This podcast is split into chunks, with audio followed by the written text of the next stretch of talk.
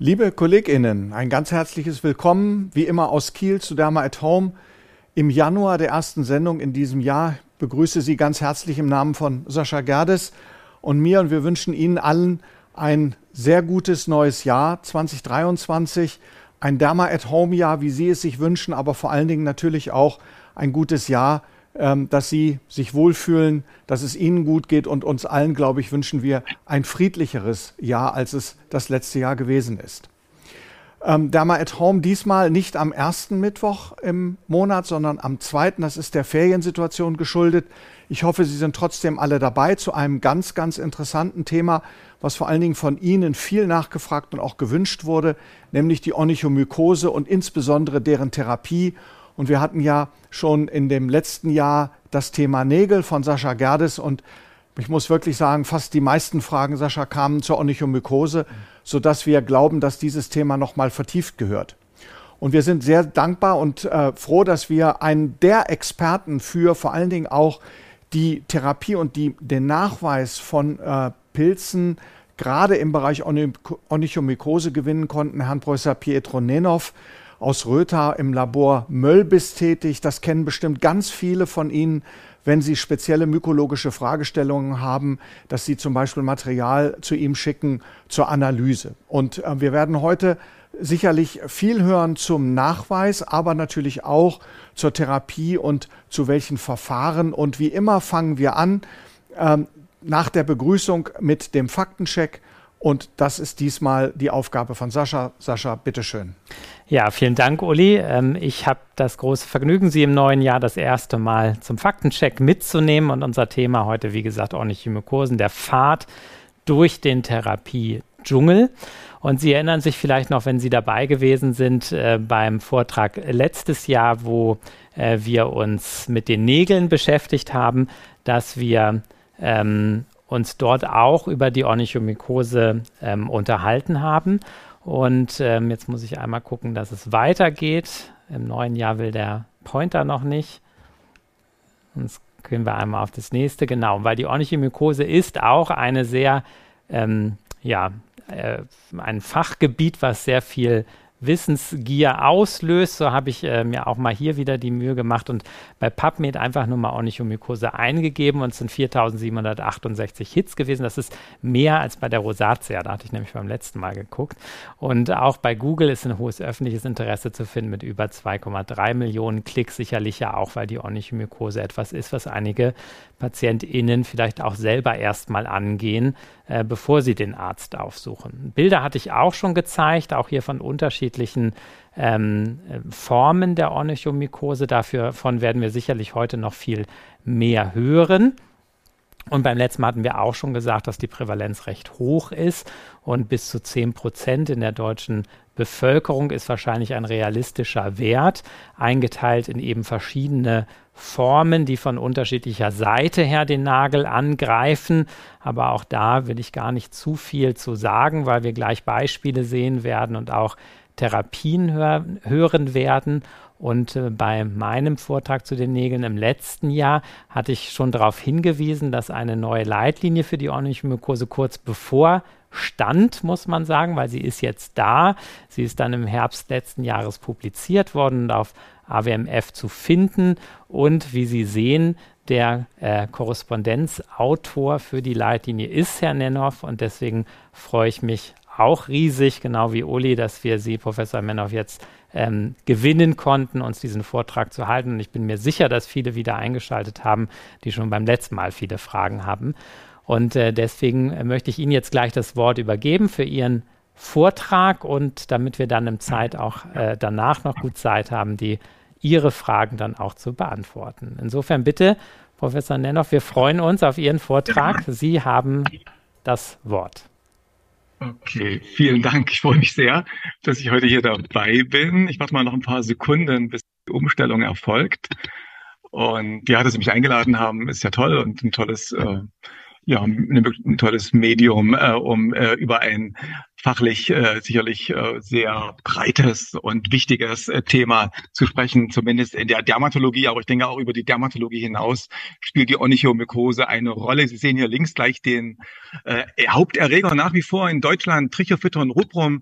Äh, ich war heute tatsächlich nachmittags in der Hautklinik und habe einen Mykologiekurs mit den jungen Assistentinnen äh, durchgeführt und da haben wir eben auch natürlich äh, Trichophyton rubrum mikroskopiert. Das war eine Freude und äh, eine größere Freude ist noch, dass wir eben tatsächlich jetzt diese Leitlinie haben. Das hat ja wirklich mehr als zehn Jahre gedauert, bis wir dann endlich uns durchringen konnten oder mussten, äh, eine neue Leitlinie rauszubringen. Und die ist da seit äh, September verfügbar. Lesen Sie sie einfach mal. Es gibt eine Kurzform, es gibt eine Langform, die sind beide relativ lang, aber es gibt da jeweils eine Tabelle am Anfang, die wirklich alles auf den Punkt bringt, was gerade die Therapie der Onychomykose ausmacht. Darauf komme ich ja gleich zu sprechen, auf die entsprechenden äh, Substanzen, die wir einsetzen, Antimykotika, Cyclopyrox-topisch, Terbinafin und andere natürlich auch, meistens natürlich dann auch in Kombination. Und ich komme auf das jetzt ganz neue und leidige Problem der zumindest punktuell schon vorkommenden Resistenz von äh, Trichophyllin rubrum gegenüber Terbinafin zu sprechen. Das macht es alles noch komplizierter als eh schon. Es gibt natürlich auch einen Interessenkonflikt, den muss ich unbedingt hier äh, sagen, von Almiral bis UCB Pharma und äh, diverse andere, äh, lesen Sie es einfach durch und nehmen Sie das zur Kenntnis bitte.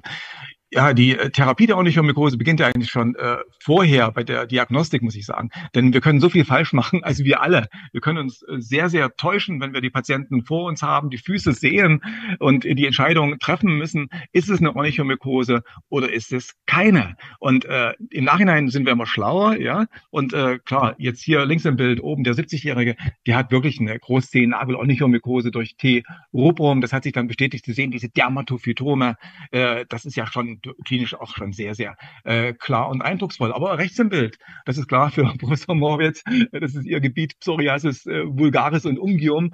Äh, der Patient, der ist behandelt worden von uns Dermatologinnen, Dermatologen äh, mit Terbinafin, mit Psorias, äh, mit äh, Itraconazol und erst dann kam er irgendwann zu uns. Wir haben eine Diagnostik durchgeführt. Das war keine Onychomykose. Also vorsichtig also. Lichenruber der Nägel, ja, hätten Sie das gedacht? Ja, vielleicht doch. Ja, wenn man die Fingernägel gesehen hätte, die habe ich jetzt hier böserweise weggelassen. Äh, dann hätte man es schon gesehen. Ja, das war nicht ein Ruber, das war keine ordentliche Mykose. Auch die Kolleginnen, die den Patienten erst gesehen hatten, hatten das auch ganz richtig diagnostiziert. Und rechts im Bild dann unten ein 18-jähriger Fußballer. Fußballer, da ist eigentlich alles klar. Das muss ja in der Tinea pedis eine Onychomykose äh, sein. Aber vorsichtig, auch da, äh, ich meine, rein klinisch müsste es, könnt, denkt man vielleicht auch an Ölflecken und an eine äh, Psoriasis vulgaris. Wir haben es gerade gehört, sechs bis zehn Prozent äh, Prävalenz der Onychomykose. Äh, da gehe ich voll mit. Äh, nicht zwölf Prozent, nicht 20 Prozent. Äh, also wir sollen da auch ein bisschen zurückhaltend sein, denke ich. Und es gibt wirklich wenig bis gar keine Studien dazu. Aber es gibt eine bevölkerungsbasierte Untersuchung aus Greifswald, die ist wirklich gut, von Herrn Deschlein, Dermatologe, und äh, die hat einfach mal 2500 Probanden vom Säugling bis zum Greis untersucht und dann auch noch laborgesichert quasi festgelegt, die Patienten haben eine Onychomykose und das waren 6,5 Prozent. Und das ist eine hohe Zahl. Äh, ich habe das mal zurückgerechnet auf unsere Bevölkerung in Deutschland 84, 84 äh, Millionen, da kommen sie auf über 5 Millionen Menschen, die äh, betroffen sind, die leiden und die zunehmend leiden. Das sehen Sie ja in Ihren Praxen auch. Also die Patienten wollen, dass wir was tun, dass wir eine Diagnostik durchführen und dass wir natürlich dann auch effektiv und äh, ja erfolgreich behandeln. Äh, Sie sehen, wie schwierig das ist an diesen Patienten. Da will ich äh, nochmal den Link zur äh, Diagnostik äh, finden, die natürlich klar ist, Präparatkultur ist langwierig, ist aber nach wie vor noch notwendig. Ja? Und das war in dem Fall in Österreich ein, ein Bekannter von mir, der ist dort äh, in das Labor gegangen, ein sehr bekanntes und äh, hat sich dort eine Diagnostik unterzogen. Es sind keine Pilze nachweisbar gewesen von den Nägeln. Verdachtsdiagnose war schon eine Onychomykose, aber alles negativ. Aber eben die normale Diagnostik ist das, also äh, die konventionelle Diagnostik. Dann kam er zu uns, weil er zufällig in der Nähe war und habe ich gesagt, na, da nehme ich nochmal Material ab. Sie sehen das rechts im Bild. Ich habe also richtig aus der Tiefe nochmal Material entnommen. Und auch bei uns war im Labor, war äh, das Präparat negativ. Da war ich etwas überrascht, das gebe ich zu. Kulturell sind leider sehr viele Schimmelpilze gewachsen, sodass Dermatophyten nicht so richtig erkennbar waren. Aber die PCR, die war positiv. Die war hochpositiv. Sowohl aus Nagelspänen als auch aus äh, Hautschuppen, die ich plantar entnommen hatte. Also das war eindeutig und klar. Trichofüttern rubrum ist die, der Erreger von diesen Nagel- und Hautveränderungen. Und das ist die Botschaft auch heute hier. Äh, die neuen Methoden, also sprich die molekularen Methoden, Realtime-PCA und andere, auch meinetwegen äh, Microarray, können Sie auch nehmen, 20 bis 30 Prozent höhere Empfindlichkeit zum richtigen Nachweis der Dermatophyten bei Onychomykose. Und das sollten wir wirklich äh, berücksichtigen. Leider gibt es natürlich hier diesen kritischen Punkt, äh, den ich äh, unbedingt ansprechen muss. Äh, wir haben eine Zweiklassenmedizin in dieser Beziehung auf jeden Fall auch, denn die PCR ist nur abbrechenbar für Privatpatienten und Selbstzahler, es sei denn, man findet einen Modus mit der KV, wie wir das gemacht haben bei uns im Labor. Aber es ist eigentlich nach wie vor nicht vorgesehen im EBM, dass man auch für gesetzlich Versicherte die, e die PCR durchführen äh, kann. Und das ist eigentlich im Jahr 2023 nicht mehr äh, nachvollziehbar, muss ich einfach mal so sagen. Das sind die Patienten. Hier vielleicht ein bisschen extrem. Ich will einfach nochmal auf den ersten Schritt der Therapie zu sprechen kommen. Natürlich keine Nagelextraktion. Das steht auch nochmal unterstrichen in der neuen Leitlinie, ganz klar. Aber eine atraumatische Nagelablösung, die sollten Sie, wenn es irgendwie möglich ist, durchführen. Das ist für mich der erste Schritt der Therapie. Bei vielen, nicht bei allen Patienten. Also 40 Prozent Harnstoff, äh, entweder äh, Monotherapie, wie es hier dasteht, mit den Rezeptoren oder Fertigpräparate oder eben kombiniert mit Clotrimazol oder eben Fertigpräparat mit Bifonazol, äh, 10, 14 Tage jeweils über Nacht auftragen und die Nagel dadurch aufweichen und dann jeweils äh, mit der äh, Pfeile abtragen. Ich äh, arbeite sehr gerne mit Podologen, Podologinnen zusammen äh, wenn die Patienten das akzeptieren und bezahlen natürlich dann auch, äh, da habe ich auch sehr gute Erfahrungen in Bezug auf dann die weiter äh, durchzuführende Therapie. Und äh, ganz klar, der erste, der zweite Schritt, wie man es jetzt auch immer äh, zählen möchte, ist äh, dann die topische Therapie der Onychomykose, die natürlich oftmals frustrierend schlecht verläuft, aber wenn die Indikation stimmt, dann ist sie eben auch erfolgreich. Ja, also bei einer weißen superverzählten Onychomykose, da können Sie natürlich rein topisch behandeln. Hier ist es schon ein bisschen mehr, hier ist es vielleicht schon auch proximal subungual. Also hier ist die Frage, ob man mit einer topischen Therapie durchkommt. Aber man kann es ja versuchen. Erreger war hier auch eindeutig nachgewiesen. Trichterfüttern Ruprum. Und das haben wir in der neuen Leitlinie ganz klar nochmal formuliert. Also die äh, wichtige Lo Lokaltherapie mit antimykotischen Nagellackpräparationen, die Sie ja alle mehr oder weniger kennen und äh, entsprechend äh, natürlich nur dann wirksam, wenn äh, maximal 40, 50 Prozent des Nagels betroffen ist und wenn eben nicht alle Zehennägel betroffen sind, sondern meinetwegen zwei, drei und nicht mehr, äh, dann hat man eine gewisse Aussicht auf Erfolg, also bei leichter bis mäßig ausgeprägter Nagelinfektion. Die Präparate kennen Sie also. Natürlich liegt der Fokus irgendwo auch auf dem wasserlöslichen, täglich aufzutragenden Cyclopyrox, aber es gibt natürlich auch die Alternativen für die Patienten, die meinetwegen nur einmal pro Woche gerne äh, sich behandeln. Äh, das wäre dann das Amorolfin natürlich. Äh, und äh, was ich nicht empfehlen würde, das ist ja seit zwei Jahren auf dem deutschen Markt befindliche Terbinafin, auch wasserlöslicher Nagellack. Ich denke, Terbinafin hat Probleme in der Beziehung, äh, ich habe es am Anfang erwähnt, Resistenzentwicklung. Und wenn wir jetzt noch topisch anfangen, auf den Nagel Terbinafin äh, anzuwenden, äh, dann ist natürlich die Resistenzentwicklung erst recht noch äh, Foco oder ähm, verstärkt äh, möglich. Also ich würde das äh, eher dann nicht äh, empfehlen bei äh, und aber was ganz ganz wichtig ist und das empfehle, sagen mir eigentlich alle Kolleginnen, mit denen ich spreche, bei schwerer, mittelschwerer Onychomykose immer kombiniert äh, oral und äh, topisch antimykotisch behandeln. Das ist der beste Weg. Da gibt es auch natürlich jede Menge Studien, die zeigen, dass man da am Erfolg erfolgreicher ist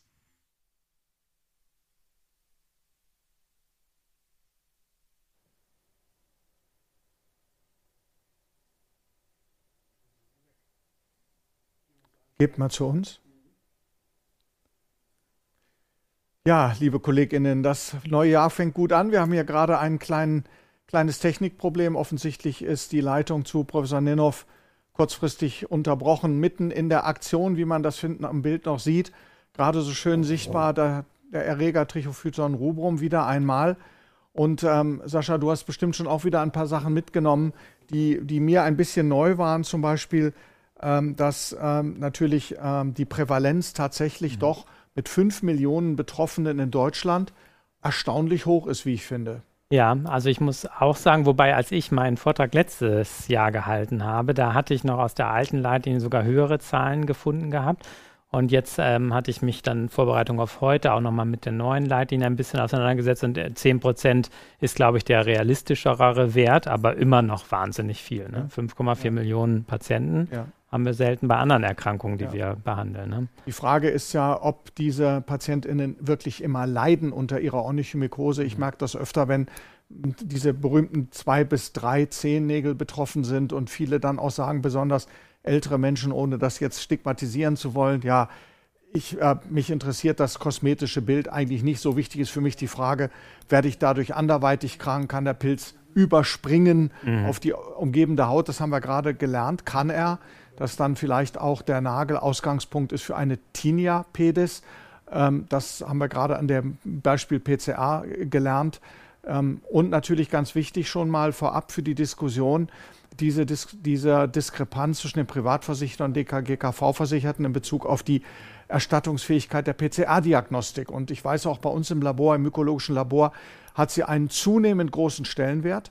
Äh, liegt natürlich auch daran, dass äh, PatientInnen häufig auch schon mit anbehandelten Befunden kommen wo wir auch bei der Materialentnahme durchaus Probleme haben, erstens genügend Material zu bekommen und vielleicht auch Material von den Orten zu bekommen, wo Pilznachweis nativ und kulturell überhaupt noch möglich ist. Und wenn relativ wenig Material da ist, dann muss man sich auch entscheiden, was mache ich? Mache ich eine Kultur oder nativ? Und da ist die PCR natürlich der Idealweg, um eine vernünftige Diagnostik zu machen.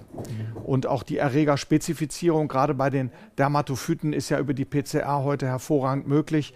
Und äh, ich kann das Credo von Professor Nenov eigentlich nur nachvollziehen, dass hier ähm, möglichst, ähm, wenn es geht, mit vielleicht auch entsprechenden Laboren Absprachen erfolgen, um eine PCR auch den GKV-Versicherten zugänglich zu machen. Ich weiß nicht, ja. wie du das siehst. Absolut. Also wir nutzen das auch äh, extrem gerne, dass wir ähm, die PCR mitlaufen lassen und haben wir unser eigenes Labor und sind da selber sehr daran interessiert. Deswegen kriegen wir die PCR auf die gängigsten Erreger immer äh, mit und in der Hochschulambulanz ist es sicherlich noch ein bisschen anders oder auch von Stationen aus, als wenn man jetzt in der niedergelassenen Praxis das anfordert.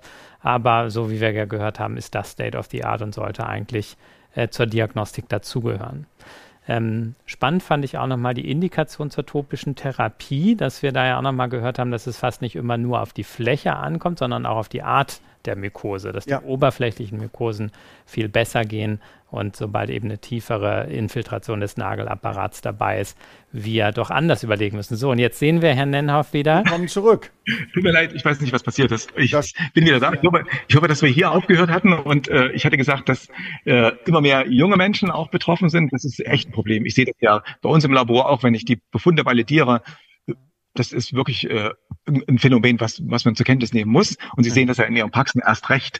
Also, äh, wir können äh, kontinuierlich behandeln. Mittel für, der Wahl für mich äh, zur oralen Therapie ist nach wie vor das Terbinafin, eine Tablette am Tag über zwölf Wochen. So behandle ich relativ häufig meine Patienten, ältere Patienten dann eben auch mit der Pulstherapie oder intermittieren. Das heißt, äh, kurz drei Tage äh, Anflutung nach, frei nach Professor Tietz. Und genau diese in der Leitlinie als Expertinnenmeinung deklarierte Behandlung, die ist jetzt tatsächlich auch in der Leitlinie drin. Äh, das heißt, da hat man auch eine gewisse Sicherheit als Dermatologin, als Dermatologe und kann sich darauf beziehen. Wir hatten vorhin kurz gesprochen über Regressgefahr, äh, dass man sagt, das steht in der Leitlinie, wir können auch so behandeln, speziell bei älteren Patienten, die verschiedene Medikamente einnehmen. Da ist es vielleicht dann auch von vornherein die Therapie der Wahl intermittierend, also einmal pro Woche dann nur mit Terbinafin zu behandeln oder eben langfristig erstmal kontinuierlich, das habe ich bei den Patienten so gemacht und dann bin ich quasi trotzdem weiter äh, dabei geblieben mit Terbinafin einmal pro Woche.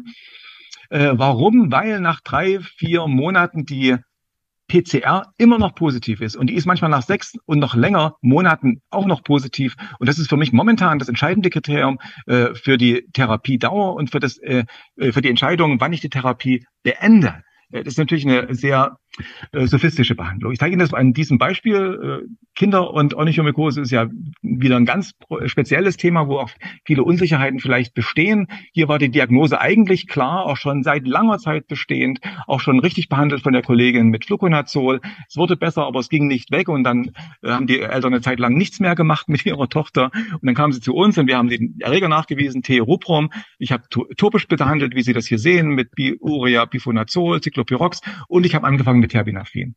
Äh, und äh, eine am Tag, dann ist mal zwölf Wochen lang. Und äh, der Fingernagel, ich gehe nochmal zurück, das ist der Fingernagel, sieht dann so aus, nach also 16 Wochen etwa. Äh, und äh, hier war in der PCR nichts mehr nachweisbar. Aber in den Zehennägeln, die auch schon deutlich besser aussehen, und hier dürfen Sie jetzt nicht aufhören mit der Therapie, ähm, sind alle äh, Proben, die wir genommen haben, immer noch positiv mit der PCR auf Trichophid und Rupum. Und da darf man nicht aufhören. Da, da behandle ich dann weiter einmal pro Woche mit Terbinafin und Sie sehen hier den weiteren Verlauf.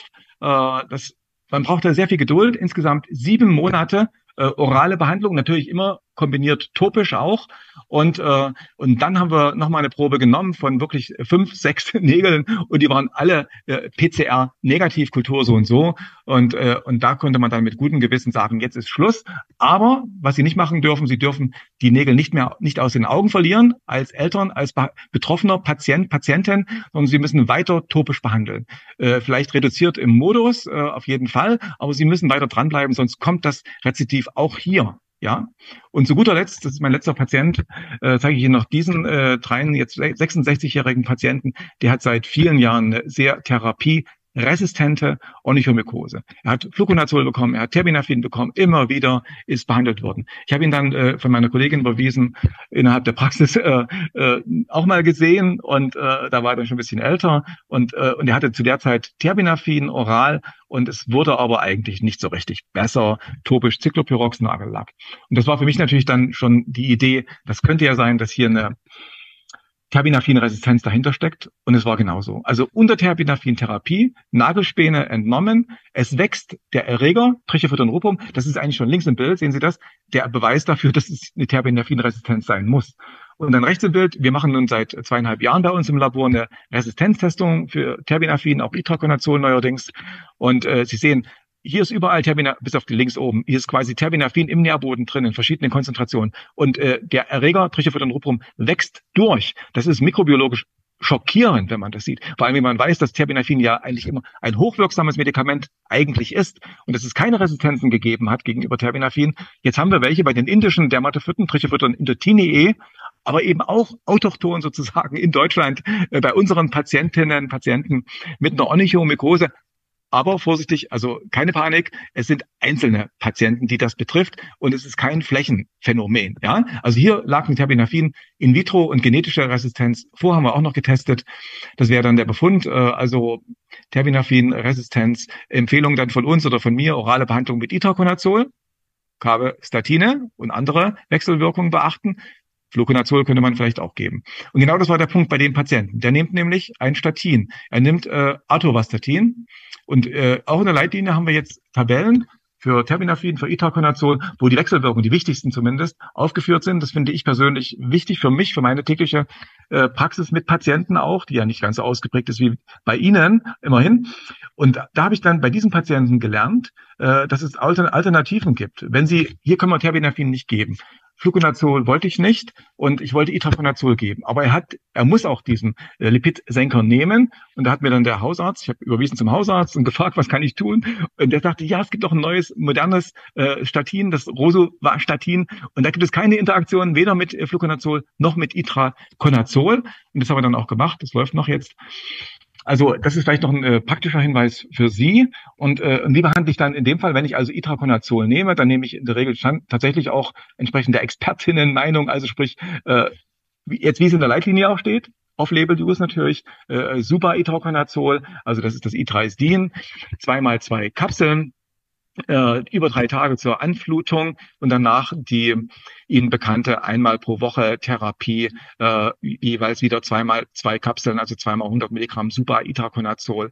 Und dann müssen Sie lange behandeln. Und natürlich zwischendurch auch eine Kontrolle der PCR äh, durchführen. Ich denke, äh, an der Stelle soll ich jetzt, ich kann, ich könnte noch weiter erzählen, aber ich denke, es ist jetzt schon genug äh, zur Anregung der Diskussion das, da brauche ich jetzt eine Rückmeldung von Ihnen. Ich ja. glaube, Sie können tatsächlich noch äh, ein bisschen weitermachen. Ach so? Ist im Moment sehr, sehr interessant. Wir haben äh, noch ja. keine Fragen, liebe KollegInnen. Oh. Auch diesmal jetzt die äh, Aufforderung an Sie.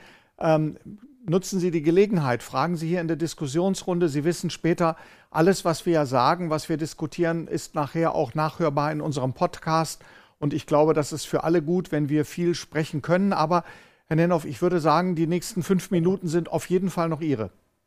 Gut, dann will ich noch zur Lasertherapie kommen, das ist jetzt nicht so mein Gebiet, das gebe ich zu, aber ich arbeite ja sehr eng mit Professor Pasch aus Leipzig zusammen. Wir haben uns heute auch gerade in der Hautklinik gesehen und äh, er ist ja der Laserexperte, hat die Laserleitlinie äh, rausgegeben, jetzt gerade aktuell und hat auch an unserer Leitlinie Onychomykrose mitgeschrieben, nämlich den Leser, der ist ziemlich ausführlich, dieser Leser ähm, Kapitel. Und, äh, und die Quintessenz von dem, äh, was äh, wir nun empfehlen in der Leitlinie ist, äh, keine Monotherapie mit Laser, das sind die Daten einfach zu, nicht, nicht überzeugend genug, muss man einfach sagen.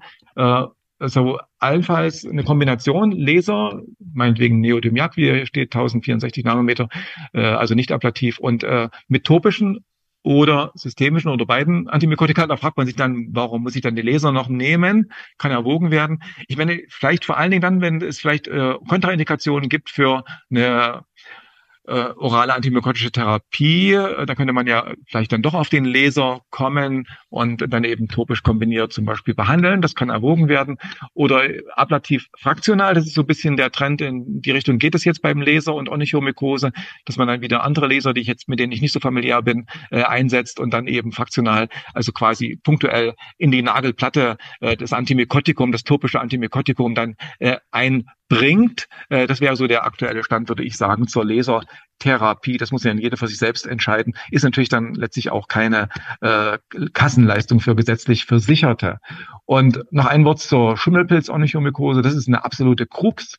Äh, da kann man, wenn man ehrlich ist, äh, oftmals nicht so viel machen. Äh, Sie kennen alle natürlich Scopoloiopsis brevicalis, aber wir haben auch Aspergillus, Fusarium, was auch immer.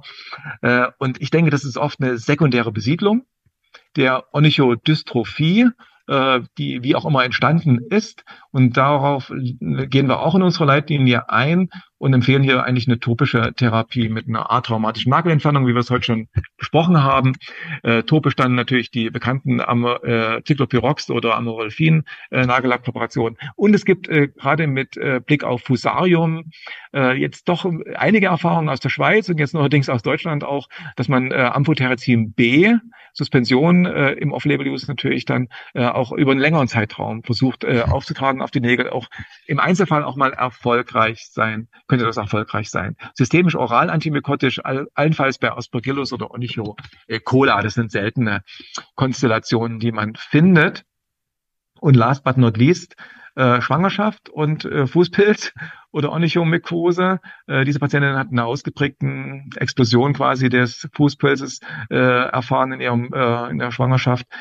Ruprum war nachgewiesen. Sie wollte keinen Cyclopyrox, äh, weil das ist ja nicht zugelassen äh, direkt für die Behandlung in der Schwangerschaft, aber man könnte es vielleicht doch nehmen. Äh, aber da habe ich gesagt, na, warum nehmen Sie denn nicht Clotrimazol-Creme? Äh, das ist zugelassen, da gibt es überhaupt keine Probleme nach dem ersten Trimenon. Natürlich äh, behandle ich nicht oral antimykotisch in der Schwangerschaft. Das ist keine Indikation, die Onychomykose.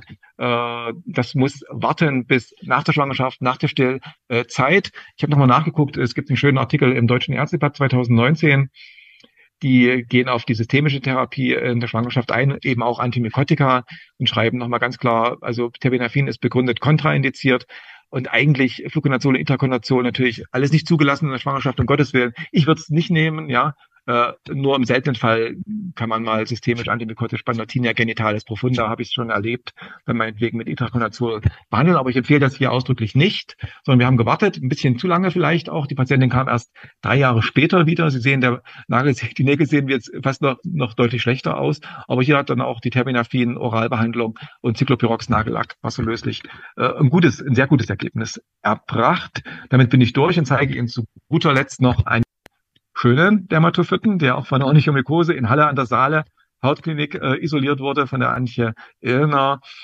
Paraphyton mirabile, ein sehr seltener äh, neuer Dermatophyt, muss man sagen. Die Frage ist, ob er auch wirklich pathogen ist oder ob er vielleicht nur eine Besiedlung äh, darstellt. Jetzt bin ich auch wirklich durch und danke Ihnen sehr für Ihre Aufmerksamkeit und würde mich freuen, wenn Sie was fragen. So, Jetzt, Herr Nenhoff, äh, sind die Fragen alle da, die wir, die wir erwartet haben. Und ich falle ja. erstmal, nachdem ich Ihnen äh, wirklich danke für den tollen Vortrag, auch die bildliche Ausgestaltung, glaube ich, für jeden sehr plausibel ersichtlich, warum es so wichtig ist, sich mit Onychomykose zu beschäftigen. Jetzt muss ich eine Frage stellen, die Sie wahrscheinlich gar nicht erfreuen wird in Ihrem Labor und mit dem Schwerpunkt auch Nachweis durch PCR. Ganz viele KollegInnen fragen im Chat, Wie ist die Wertigkeit der Histologie mit PAS-Färbung? Doch, ja, also das ist, äh, das ist natürlich klar. Ja, Histologie ist gut, ist sehr gut. Es gibt wirklich super Studien, die zeigen, dass äh, ja bis 100 Prozent äh, Empfindlichkeit, ja, das ist ja fast nicht zu glauben. Äh, aber also und der die ein, die wenigen äh, Dermatologinnen in Deutschland, äh, die wirklich eine histologische Diagnostik bei einer Onychomykose machen, die haben glaube ich gute Erfahrungen damit. Aber natürlich können sie nur sagen, es sind Pilze nachweisbar.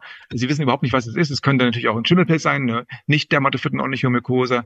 Und wenn es ein Dermatophyt ist, dann wissen sie nicht welcher. Gut, das ist vielleicht nicht ganz so entscheidend, aber ich ich habe nichts gegen die äh, gegen die Histologie. Ja. ja? Mhm. Also, ja, und super. es wird natürlich neuerdings auch kombiniert. Histo plus PCR. Das machen auch schon Dermatohistopathologen in Deutschland, ist mir bekannt. Ja, ja das finde ich zum Beispiel eine gute Ergänzung, was Sie gerade gesagt haben, dass man die Techniken kombiniert. Die Histologie ist ja oft manchmal dann sinnvoll, wenn so viel Material nicht zur Verfügung steht und wir uns äh, beschränken müssen. Ein kleines Stück Nagel kann man in der Regel immer gewinnen. Und äh, es ist auch für die PatientInnen angenehmer, als unter dem Nagel äh, versuchen, Material abzuschaben. Das ist ja oft schmerzhaft. Also ich glaube, damit haben wir schon ganz viele Fragen hier beantwortet. Und ähm, dann ist natürlich schon ähm, die Frage noch äh, nach der ähm, nach der atraumatischen Nagelablösung. Und eine eine, eine Kollegin oder Kollege fragt, ob sie vielleicht zufälligerweise noch ein Bild in petto haben, wie so ein Nagel nach drei, vier Tagen ähm, Ablösung durch einen 40-prozentigen Harnstoff aussieht. Es muss nicht jetzt mhm. sein, aber vielleicht, wenn Sie, wenn das möglich ist, dass Sie uns ein Bild an, an Herrn Schachenberg schicken ja. und der schickt das dann weiter in die in den ja. Runde beziehungsweise an die KollegInnen, die gef gefragt haben.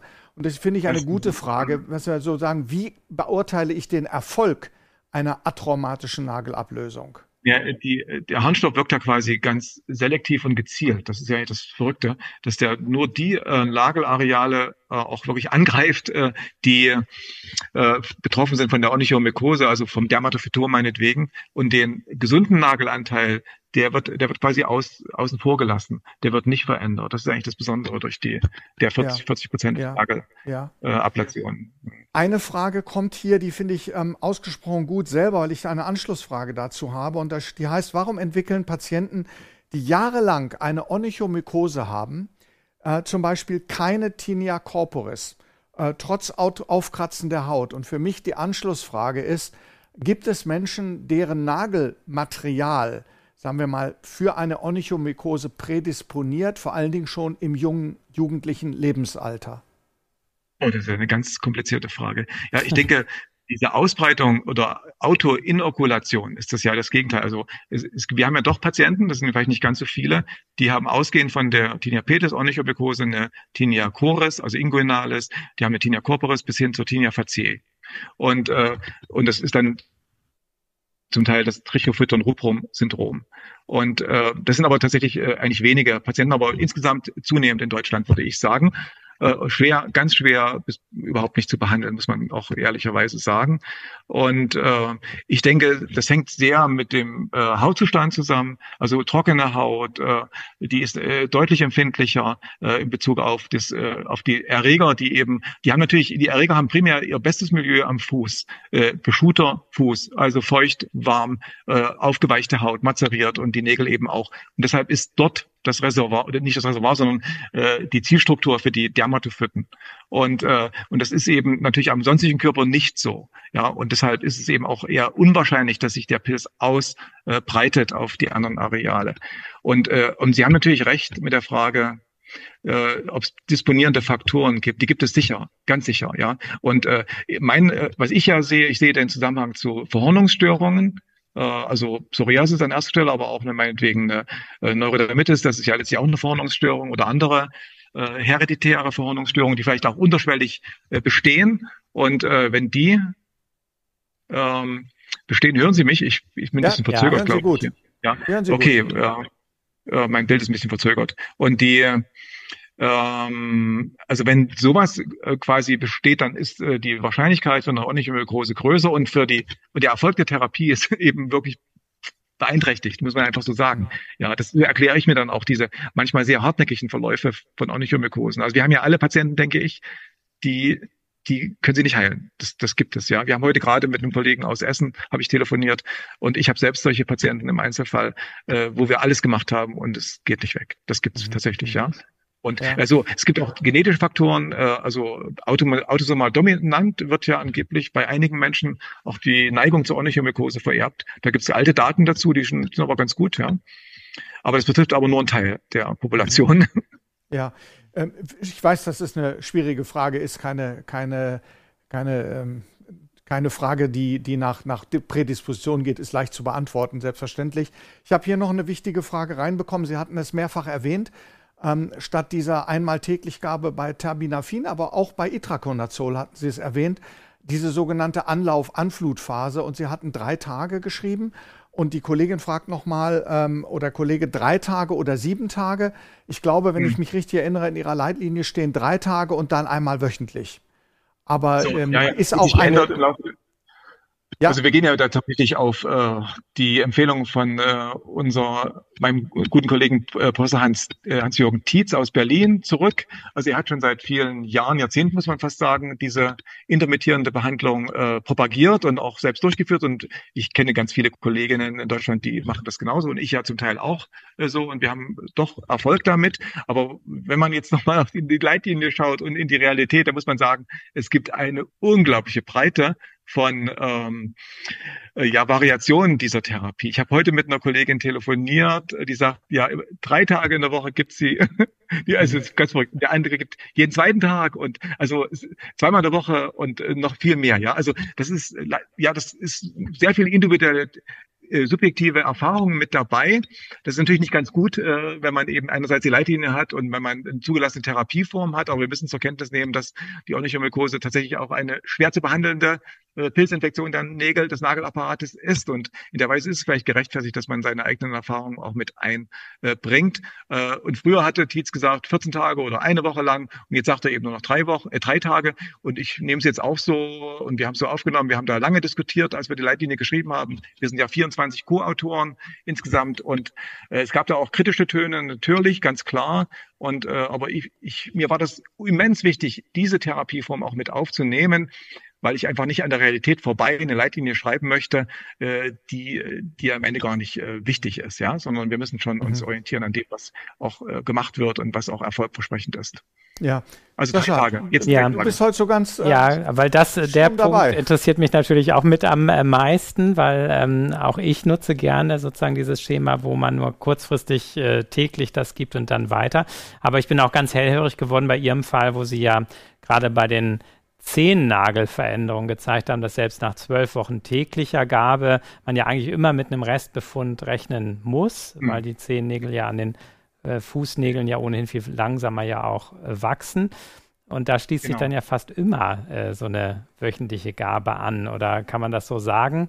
Ähm, das wäre ja. einmal die Frage.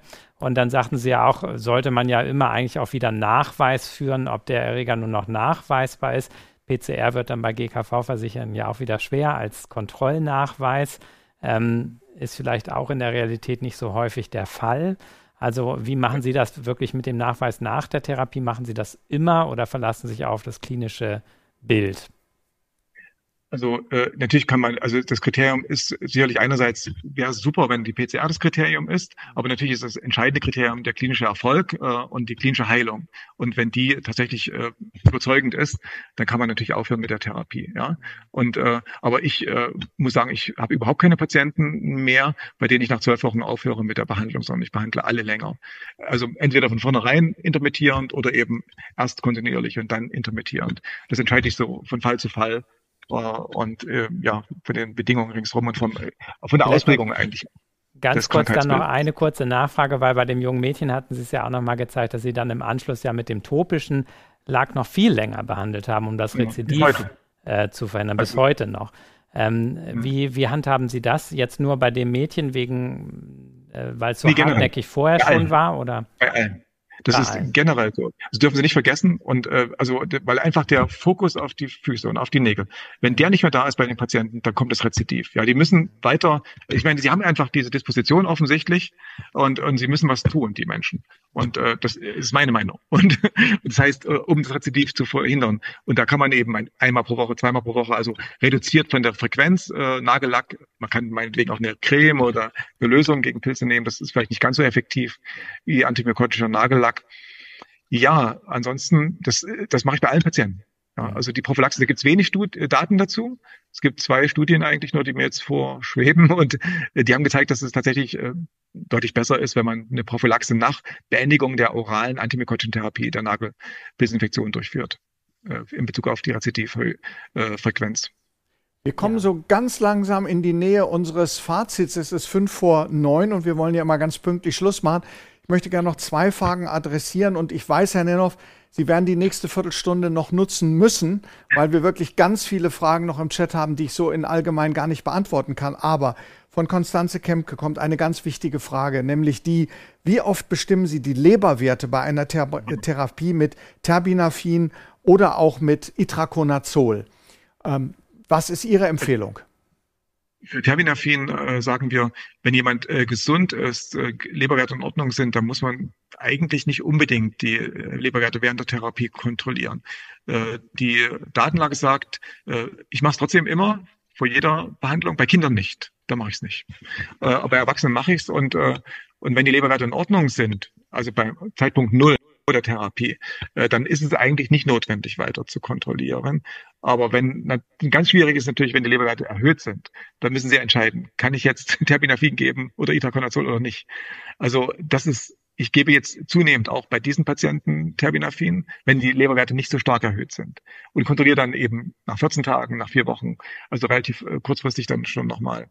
Und dann eben alle vier Wochen oder so. Ansonsten normalerweise Tag null und dann nach sechs bis acht Wochen und dann später nochmal nach sechs bis acht Wochen. Also ich bin eher doch derjenige, der kontrolliert. Bei Kindern, äh, die quäle ich nicht mit der Blutentnahme, äh, weil ich der Meinung bin, das ist wirklich eine sehr sichere Behandlung. Beim Itaconazol brauchen Sie äh, laut äh, Fachinformationen und so weiter keine, keine Diagnostik äh, durchführen äh, in Bezug auf die Leberwerte. Ich mache es trotzdem. Ja, also ich bin da ein bisschen vorsichtiger. Das kostet nicht viel, mal die Transaminasen und vor allem die Gamma-GT zu bestimmen. Und äh, also, mh, hm, aber es ist eigentlich nicht gefordert, ja.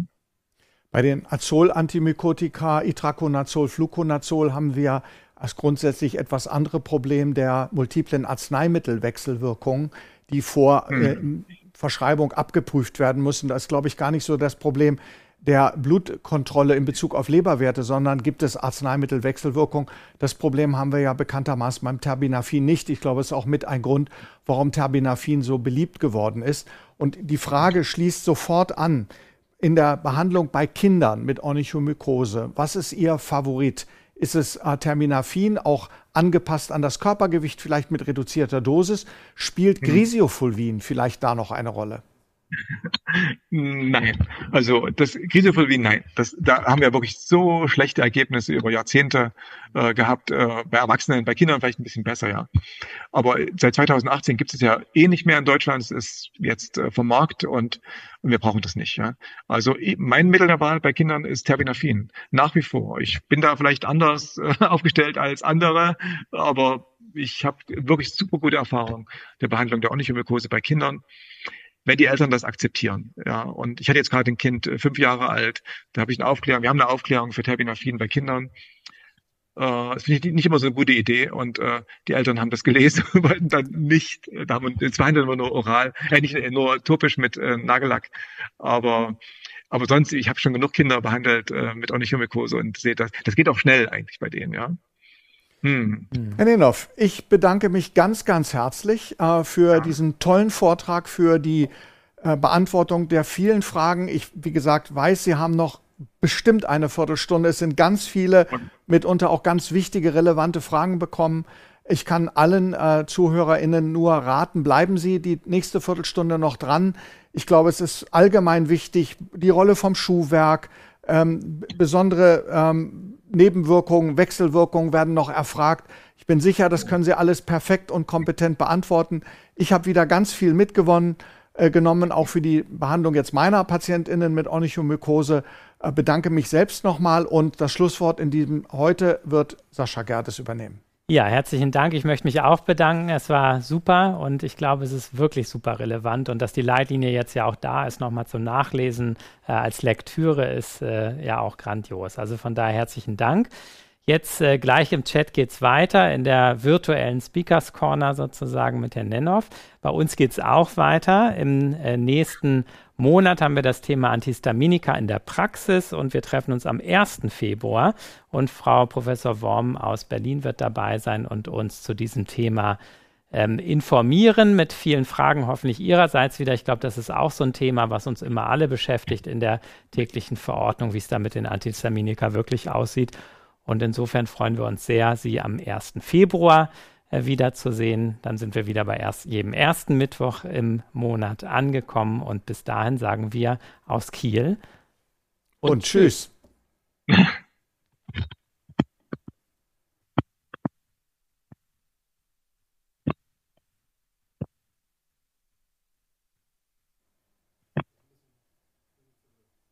Klappt die Umstellung? Jetzt bin ich hier irgendwie, glaube ich, drin, ja. Äh, Sehr gut. Live-Kommentar steht hier. Genau. Sie gucken sich die Live-Kommentare an, Herr Ninnoff, und dann beantworten Sie einfach von oben nach unten, ähm, was, Sie an, was noch nicht Moment. besprochen worden ist, für alle, die jetzt noch zuhören. Also einfach jetzt, ohne dass jetzt noch jemand direkt mit mir spricht, ja? Sondern, genau, keiner wird jetzt mit Ihnen ja. sprechen, alle werden Ihnen zuhören.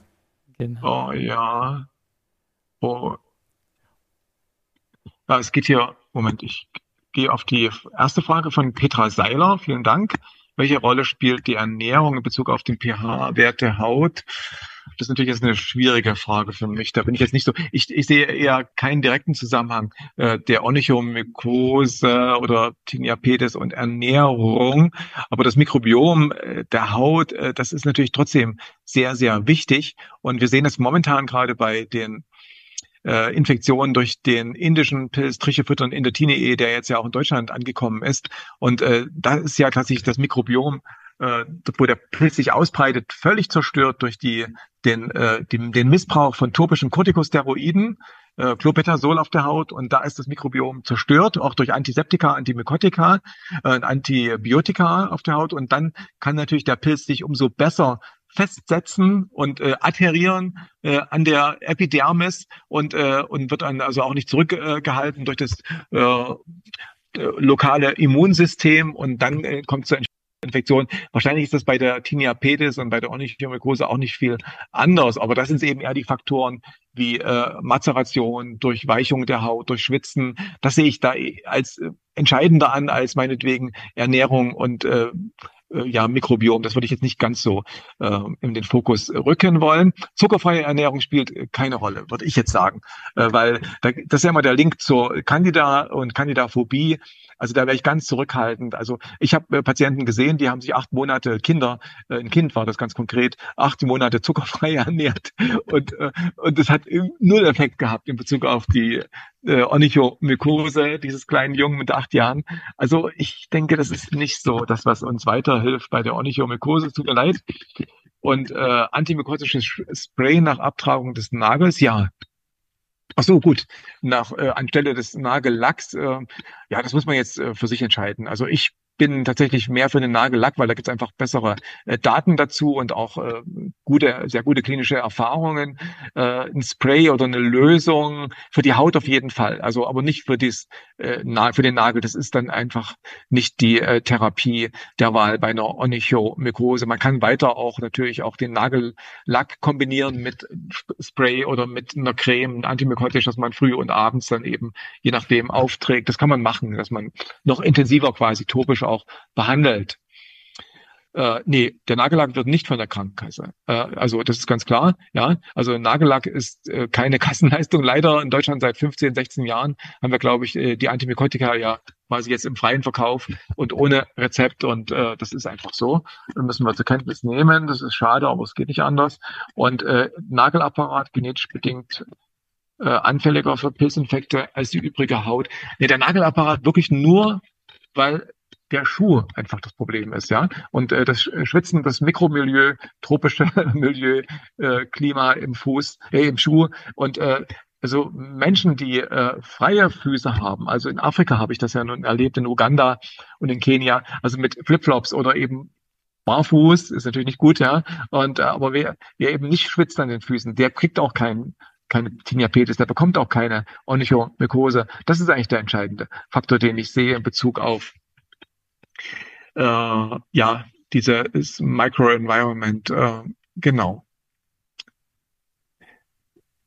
Dann äh, Schuhwerk nicht nur in Bezug auf Schwitzen, genau, insbesondere durch den Enge, ja genau, die Enge, das habe ich noch nicht erwähnt, das ist gut, dass Sie das fragen hier. Gerda Rösecke äh, schlecht, äh, hat gefragt äh, wegen des Druckes in den im Schuh und auf die Zehen. Ja, das also dieser Druck ist ganz, ganz schlecht äh, für die Fußfehlstellungen und für äh, natürlich auch das zu enge äh, äh, Aneinandersein der Zehen. Und, und dann ist natürlich dann, wenn dann durch meine Pilzspore bei äh, Saunabesuch und beim Fitness und wie auch immer äh, an die Füße kommt, äh, dann ist natürlich die Möglichkeit des der Adherenz und dann auch des äh, Eindringens in den in das in die Epidermis oder eben meinetwegen ins Nagelbett tatsächlich auch gegeben.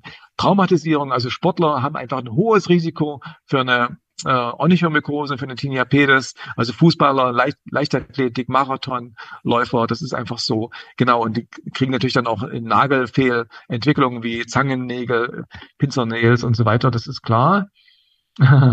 Jetzt will jemand wissen, äh, Hoffmann äh, J äh, fragt, äh, Johanna, wer ist das? Äh, wie viel Prozent der Meerschweinchen sind asymptomatisch mit Dermatophyten infiziert? 90 Prozent. Gibt es eine Studie aus Berlin? 90 Prozent der äh, Meerschweinchen haben Trichophylton Benhami-E.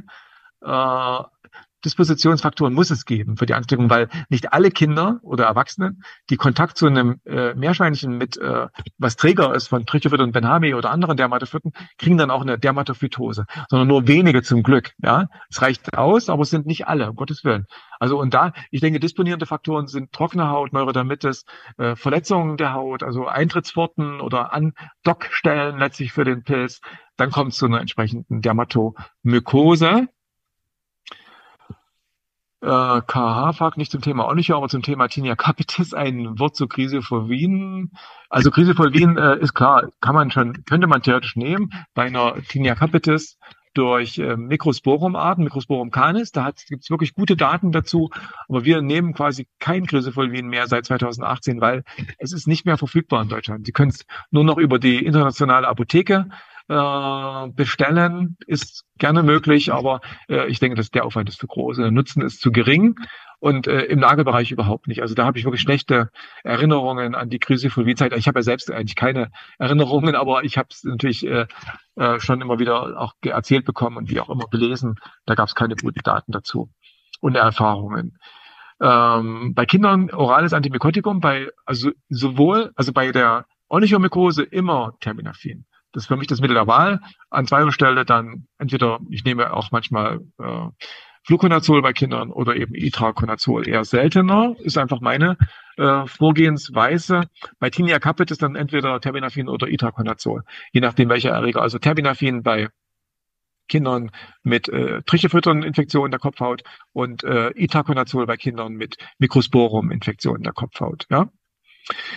Nägel, bei denen eine bakterielle Besiedlung, aber keine Onychomykose nachgewiesen wurde, oh, das ist schwierig, ja. Es gibt natürlich, also das ist ja dann oft eine, eine, eine Psoriasis ungium, die äh, besiedelt ist durch Bakterien, manchmal auch durch Hefepilze. Und äh, da ist natürlich eine antibakterielle Therapie oder eine antiseptische Therapie nicht so richtig sinnvoll, muss man ehrlich sagen. Ja, das bringt nicht viel, äh, weil weil das ist ja eine sekundäre Besiedlung. Das ist ja keine primäre Infektion, ja. Also hier müssen sie anderes, äh, anders vorgehen.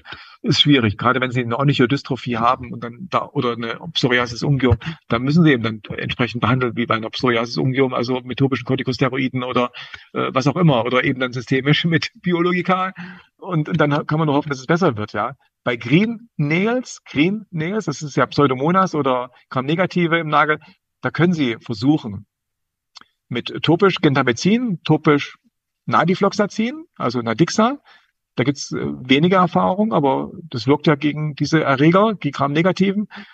Oder im Einzelfall auch mal systemisch mit Ciprofloxacin, weil das wirkt auch gegen die äh, Green Nails Erreger, also Gram-negative äh, Bakterien. Und äh, aber meine persönlichen Erfahrungen mit Ciprofloxacin und bei Nägeln, die entsprechend infiziert sind durch Gram-negative, sind eher schlecht, weil das ist eben wirklich ein sekundäres Phänomen. Ja, Anflugphase haben wir vorhin gesagt. Äh, also heute eigentlich drei Tage, das reicht aus. Dann, Sie müssen dann einen langen Atem haben als Betroffener, als Patient. Also Wochen, Monate, halbes Jahr Dreivierteljahr, vielleicht ein Jahr, dann eben die intermittierende Behandlung durchzustehen.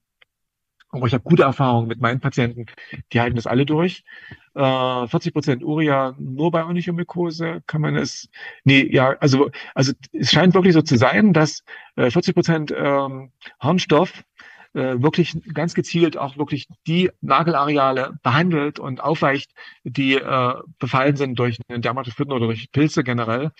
Äh, ja, scheint so zu sein.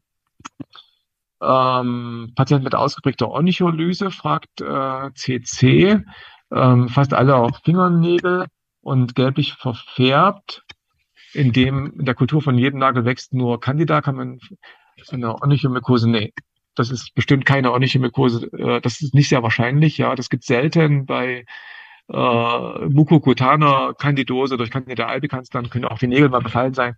Wenn das ausgeschlossen ist, dann ist es in meinen Augen oft ein sekundäres äh, Phänomen bei Onychodystrophien, bei Psoriasis ungium, äh, bei Akrodermatitis, äh, Halopo ist das ja wohl, glaube ich. Ja.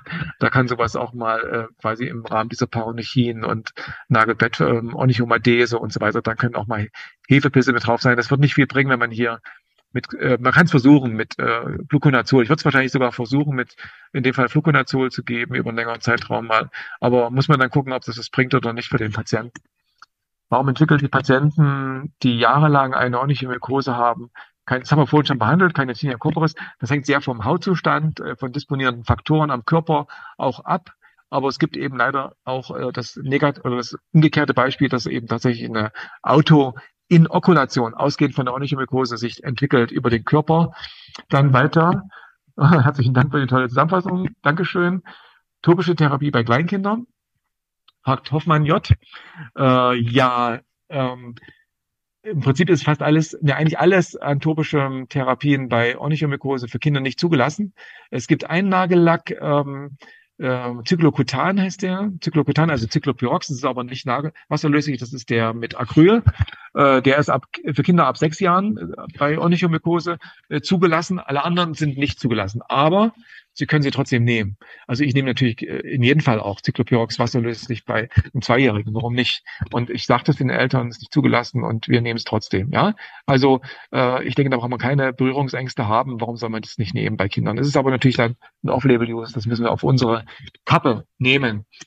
Oder sie behandeln dann eben nur mit äh, eben nicht Nagellack, wenn sie sich nicht trauen, äh, sondern nehmen dann eben entsprechende Antimykotika als Lösung oder als Spray oder was auch immer als Creme. Aber ich denke, den Nagellack sollte man den Kindern nicht vorenthalten. Schreiben Sie das Off-Label Niedrigdosis-Schema auf das Rezept und geben Sie einen separaten Einnahmeplan. Genau. Also ich schreibe das nicht aufs Rezept, äh, sondern ich mache es tatsächlich so, dass ich nur äh, laut Einnahmeplan draufschreibe, dann aufs Rezept und, und dann gebe ich dann die Informationen dem Patienten so mit, dass er eben einmal pro Woche oder wie auch immer oder eben bei Itristin zweimal zwei einmal pro Woche äh, einnehmen soll. Regresse gab es im Einzelfall tatsächlich. Das sind wirklich nur einzelne, äh, aber sehr unangenehme Verläufe gewesen bei für die be betroffenen Kolleginnen und Kollegen es war in den neuen Bundesländern, mir, sind mir zwei bekannt, äh, wo das passiert ist und die haben ganz schön gekämpft dagegen. Aber jetzt haben wir die Leitlinie. Ich hoffe mal, dass das für Sie was bringt, dass man sich äh, wirklich darauf kann, dass die Leitlinie vorhanden jetzt äh, äh, auch tatsächlich ganz eindeutig diese äh, ja Off-Label-Use äh, Therapieschemata auch äh, explizit nennt und empfiehlt. Ja. Unterschied zwischen Super-Itraconazol und herkömmlichen Itraconazol. Das Super-Itraconazol wird also besser bioverfügbar sein, weil es besser resorbiert wird im äh, Darm dann vor allen Dingen, auch im Magen wird es nicht so abgebaut und äh, das heißt, äh, da kommt mehr an und man kann dementsprechend auch weniger nehmen, also sprich die halbe Dosis, also nicht 100 Milligramm, Itraconazol, sondern eben nur 50 Milligramm. Das ist natürlich auch deutlich weniger belastend für den Patienten. Und das, der Effekt ist aber der gleiche. Deshalb also dann die halbe Dosis dann jeweils vom Super Itraconazol. Interaktion gibt es ein bisschen weniger äh, als beim konventionellen Itraconazol, vor allen Dingen Pantoprazol ist dann kein Problem, aber ansonsten gibt es die ganzen Interaktionen, die treffen leider genauso das Super Itraconazol auch. Ist, vielen Dank, Leonora schreibt, äh, vielen Dank für den Vortrag, ist die Anwendung von Terbinafin bei Einnahme von Olanzapin kontraindiziert? Äh, da muss man nachgucken. Also da würde ich jetzt im Interaktionscheck nachgucken. Olanzapin ist das ein ähm, kann ich jetzt gar nicht sagen, ist das ein äh, Psychopharmakon? Äh, da gibt es Probleme, ja. Also, also beim Terbinafin äh, gibt es wenig Interaktionen. Ähm, schauen Sie mal in die Leitlinie, da steht aber das äh, Olanzapin ganz sicher nicht mit drin, glaube ich. Ich habe es gerade hier liegen auch. Ähm, da müsste man auch mal ganz genau nachsehen äh, und ähm, ja im Einzelfall dann entscheiden, traut man sich oder traut man nicht, traut man sich nicht. Also ich frage natürlich dann oft auch die äh, Hausärztin, Hausarzt mit einem Überweisungsschein äh, vorgesehen, Terminafin, kann ich es geben, kann ich es nicht geben? Oder ja, also da, da muss man einfach zusammenarbeiten. Diagnostik der Histopathologie mit PAS, äh, das ist eine super Diagnostik. Aber ich bin natürlich als jemand, der auch im Labor Mikrobiologie und Mykologie arbeitet, ich will es genau wissen. Ja, ich möchte den Erreger beim Namen nennen können. Und das geht eben mit der Histologie nicht, so empfindlich die auch ist. Und da würde ich dann eben lieber äh, Kultur oder PCR dann auch haben. Wer kämpft darum, dass PCR Kassenleistung ist, fragt äh, Zollmann, Frau Zollmann, oder äh, ist der Berufsverband aktiv? Äh, nein, meines Wissens nicht. Ich habe das jetzt gerade dieses letztes Jahr mal äh, in Bezug auf die Laborlobby, äh, äh, den, den Laborärzten, dem Vorsitzenden, das, der kommt äh, aus Lübeck, glaube ich sogar, äh, mitgeteilt und der hat sich gleich gekümmert. Der hat quasi so eine Voranfrage an den an die KBV, glaube ich, äh, gesendet, aber da gibt es noch keine Antwort. Äh, also, weil warum soll man denn die dermatophyten PCR nicht als Kassenleistung äh, haben? weil Bakterien und Viren, ja, ist nicht nur Corona, auch äh, diverse andere STD sind jetzt Kassenleistung, äh, PCR-Nachweis für unsere Patienten. Und, und wir haben, Sie haben es ja gesehen, so viele Patienten und die leiden. Und es ist auch eine Komplikationsmöglichkeit in Bezug auf bakterielle Infektionen da. Und dann brauchen wir einfach im Jahr 2023 die PCR für alle unsere Patienten mit Onychomykose. Histologie, die Wertigkeit der Histologie wird nochmal gefragt. Äh, zum Nachweis, ja, ja, auf jeden Fall. Die Histologie ist besser als die Kultur, ganz klar. Ja, aber natürlich immer mit, dem, mit der Einschränkung, Sie können nicht sagen, was für eine Erreger das ist. Wie oft bestimmen Sie Laborwerte? Also immer, ich würde die Leberwerte, Entschuldigung, die Leberwerte vor der Therapie mit äh, Therapie oder Itraestin. Also ich mache es quasi wirklich eigentlich bei allen Patienten vorher, nicht bei Kindern. Da spare ich mir das. Ich spreche mit den Eltern, sage, wollen Sie es, wollen Sie es nicht. Die meisten wollen es natürlich nicht. Es gibt aber einzelne Kinder, da machen wir es dann trotzdem. Und äh, aber bei Erwachsenen mache ich es vorher. Ich will einfach den Ausgangswert haben und dann entscheiden wir, je nachdem, sind die Leberwerte ein kleines bisschen erhöht. Wie gehen wir dann vor? Häufigere Kontrollen sind sie nicht erhöht, da kann man es eventuell dann auch so laufen lassen. Äh, dann schreibt KH, das war jetzt die Frage von K. Kemke. Und jetzt äh, KH schreibt, vielen Dank für den interessanten Vortrag. Dankeschön. Wie kann Terbinafin-Resistenz festgestellt werden, wenn Pilzkultur negativ ist und Trichophydronoprum nur in der PCR festgestellt werden konnte? Also wenn diese Konstellation vorliegt, wir den Erreger also nicht kulturell angezüchtet haben, dann machen wir in der Regel keine äh, Resistenztestung. Wir könnten das theoretisch machen, praktisch auch. Äh, es gibt eine PCR mittlerweile, Dermagenius, nicht nur zum Direktnachweis von Dermatophyten, nutzen wir auch bei uns im Labor, sondern auch zur Squalene-Epoxidase-Punktmutationsanalyse für die zwei wichtigen äh, Punktmutationen äh, der Terbinafin-Resistenz von T-Ruprum und T-Interdigitale. Und äh, den könnte man einsetzen. Das nehmen wir auch manchmal, machen wir manchmal. Also wir haben die DNA ja quasi da und könnten dann die PCR durchführen, auch, auch für die Resistenztestung. Äh, ist natürlich erst recht keine Kostenleistung und das bezahlt ihnen überhaupt keiner. Das machen wir dann nur aus wissenschaftlichem Interesse. Aber klar, das könnte man machen. Aber der Weg ist aber eigentlich der, wir wollen den Erreger als kulturell die Kolonien und da machen wir dann entsprechend genetische und auch äh, wie in vitro Resistenztestung. Denn wenn der äh, Pilz quasi, äh, ja, na gut, doch, ja, PCR positiv, dann müssen sie, müssen sie weiter behandeln. Also wenn die PCR positiv ist, kulturell wächst nichts, ist in meinen Augen dürfen sie dann nicht aufhören mit der Therapie. Ja, das ist meine ganz persönliche Meinung und Erfahrung auch äh, weil sonst kommt es zum Rezidiv. Wenn die Mykokultur äh, negativ ausgefallen ist, kann man bei Kassenpatienten Nagelhisto durchführen. Ja, klar. warum nicht? Also wenn der Patient das möchte, äh, entweder machen sie einen Nagelclip oder sie nehmen es richtig mit einer Stanze raus, muss man dann entscheiden, dass es nicht so belastend ist für den Patienten und dann wird eine Histologie durchgeführt. Klar, warum nicht? Äh, vorab Resistenztestung, nein. Also Resistenztestung wirklich nur ganz gezielt äh, bei äh, Therapie ansprechen, äh, dann äh, machen wir Resistenz. Wenn wir jetzt pauschal quasi bei allen Dermatophyten eine Resistenztestung durchführt, das haben wir mal äh, auf Wunsch von einem Einsender gemacht, also sag mal 10, 15 Isolate von Theroprum getestet, die waren alle empfindlich. Also die Terbinafin-Resistenz ist wirklich momentan zum Glück kein Flächenphänomen, ja. Also wirklich ganz gezielt. Aber wir machen es gerne, wir machen es auch relativ viel, weil wir haben einfach viele Anfragen, auch deutschlandweit. Aber da müssen wir uns fragen, ja. Also ich wüsste jetzt auch nicht, äh, wo jemand anders noch in Deutschland, also unserem Labor, die Resistenztestung Terbinafin bei Dermatophyten durchführt. Äh, warum nicht Fluconazol? Ja, Fluconazol, klar, es gibt auch einzelne Kolleginnen und Kollegen, die nehmen gerne Fluconazol zur Behandlung der Onychomykose. Warum nicht? Geht auch, geht auch. Äh, einfach die Studiendaten sind nicht ganz so gut wie Itraconazol und wie Terbinafin, aber man kann auch damit ganz erfolgreich behandeln, würde ich sagen. Auch wieder Geduld, also lange Zeit. Hier ist es ja eh intermittierend, also einmal pro Woche 150 Milligramm, dann dreiviertel Jahr oder noch länger.